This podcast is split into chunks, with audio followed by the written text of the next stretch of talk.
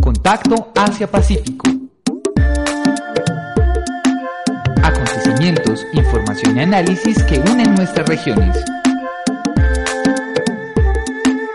Una realización del Centro de Estudios Asia-Pacífico de la Universidad de API. Bienvenidos a Contacto Asia-Pacífico, un programa realizado por el Centro de Estudios Asia-Pacífico y emitido a través de Acústica, emisora web de la Universidad EAFIT. Mi nombre es Laura Gómez y me acompañan María Arango y David Puerta. En la emisión de hoy les traemos noticias de actualidad en la región y un especial sobre las investigaciones llevadas a cabo durante el semestre en el Semillero de Estudios Asia-Pacífico. Estos son los titulares. La cumbre ASEAN se llevó a cabo en Myanmar. Corea del Sur y China concluyen acuerdo de libre comercio. China y Estados Unidos se comprometen a reducir emisiones de gases. Colombia y Corea del Sur suscriben acuerdo para transferencia de tecnología.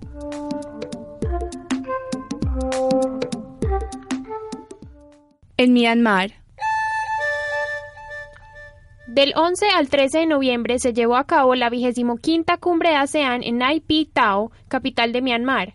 A la cita acudieron el presidente de Estados Unidos Barack Obama, el primer ministro japonés Shinzo Abe, el premier chino Li Keqiang y el jefe del Ejecutivo indio Narendra Modi, entre otros líderes que mantuvieron reuniones con los miembros de ASEAN. En la cumbre se trató el tema del conflicto territorial en el mar de China Meridional entre varios países del ASEAN y China, situación por la cual ASEAN impulsa la firma de un código de conducta para todos los países afectados por las reclamaciones soberanistas. En Corea del Sur y China. El pasado lunes 10 de noviembre, la presidenta de Corea del Sur, Park Geun-hye, y el presidente de China, Xi Jinping, declararon en una reunión en Beijing el cierre de un acuerdo de libre comercio que venía negociándose desde el año 2012. Según medios de comunicación de Corea del Sur, con el tratado se eliminarían por completo o se reducirían las barreras arancelarias en 17 áreas del comercio, dejando excluido el arroz como es habitual en los tratados de este tipo firmados por Seúl. En China y Estados Unidos. El pasado 12 de noviembre, el presidente de Estados Unidos, Barack Obama, fue recibido por su homólogo Xi Jinping en el Gran Salón de Beijing, en donde los líderes de ambos países se comprometieron a reducir sus emisiones de gas como parte de una estrategia para luchar contra el cambio climático. La iniciativa constituye el primer anuncio oficial de China relacionado con el recorte de emisiones contaminantes y uno más en el que participa Estados Unidos, lo cual cobra especial importancia debido a que en esta ocasión cooperan los dos países que más emiten dióxido de carbono según un informe de la Comisión Europea. En Colombia y Corea del Sur. El ministro de Tecnologías de la Información y las Comunicaciones de Colombia, Diego Molano Vega, suscribió con delegados de la República de Corea un memorando de entendimiento el pasado 13 de noviembre, que permitirá el intercambio de prácticas en temas como ciberseguridad, seguridad de la información y gobierno electrónico. El acuerdo contempla la realización de proyectos de transferencia de conocimiento e intercambio de expertos hasta finales de 2016 y será implementado a través de la Agencia para la Sociedad de la Información de Corea, NIA en coordinación con el Ministerio de TIC de Colombia. Especial Contacto Asia-Pacífico. Una oportunidad para profundizar en la región. Durante el segundo semestre de 2014, el Semillero de Estudios Asia-Pacífico del Centro de Estudios Asia-Pacífico de la Universidad EAFIT realizó dos investigaciones, una sobre floricultura colombiana en contexto, experiencias y oportunidades en Asia-Pacífico, y la otra sobre las oportunidades para un mayor posicionamiento del café colombiano en China. A continuación, Natalia Manrique, estudiante de negocios internacionales de la Universidad EAFIT y líder de la investigación de flores, nos cuenta los resultados obtenidos.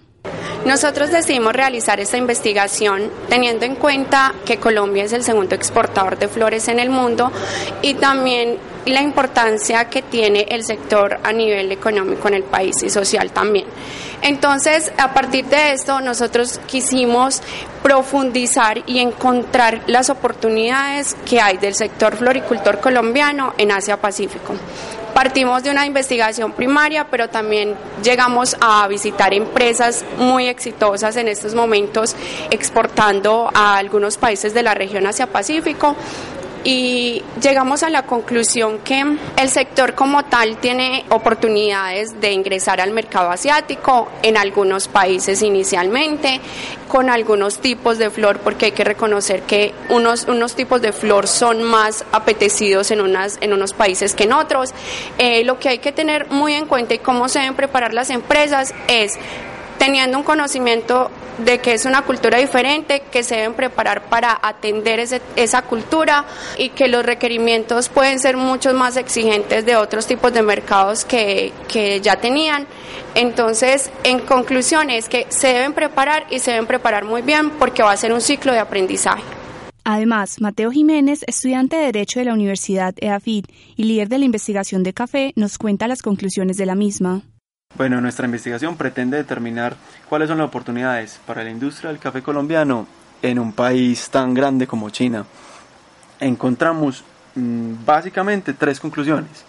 La primera, que en China, a pesar de que hay una cultura tan arraigada del té, sí es posible desarrollar una cultura del café y que hay una gran oportunidad en una población tan grande, más de 1.300 millones de personas, de entrar al mercado con un producto como es el café. ¿Por qué? Porque los nuevos jóvenes y las nuevas tendencias están, están mirando Occidente y, estamos, y los chinos están occidentalizando y están probando nuevos productos, entre esos el café. La conclusión número dos es que Colombia tiene una gran oportunidad en cafés nuevos, como lo son los cafés especiales y los cafés orgánicos. ¿Por qué? Porque esos cafés son cafés de lujo, que los chinos valoran y dan, por ejemplo, como regalo y son muy valorados en este país. Y por último, pues lo fundamental, creemos que el empresario y la industria cafetera colombiana le falta trabajo, tiene que entrar fuerte a China, eh, conocer su cultura, aprender el idioma y con esfuerzo sacar adelante un proyecto como es entrar con café colombiano a China. Hemos llegado al final de nuestra emisión. Los invitamos a escuchar el próximo programa de Contacto Asia-Pacífico, ahora en señal en vivo, todos los martes y jueves a las dos y media de la tarde y los domingos a las cuatro y media, por la emisora web acústica.eafit.edu.co. Muchas gracias a nuestros oyentes.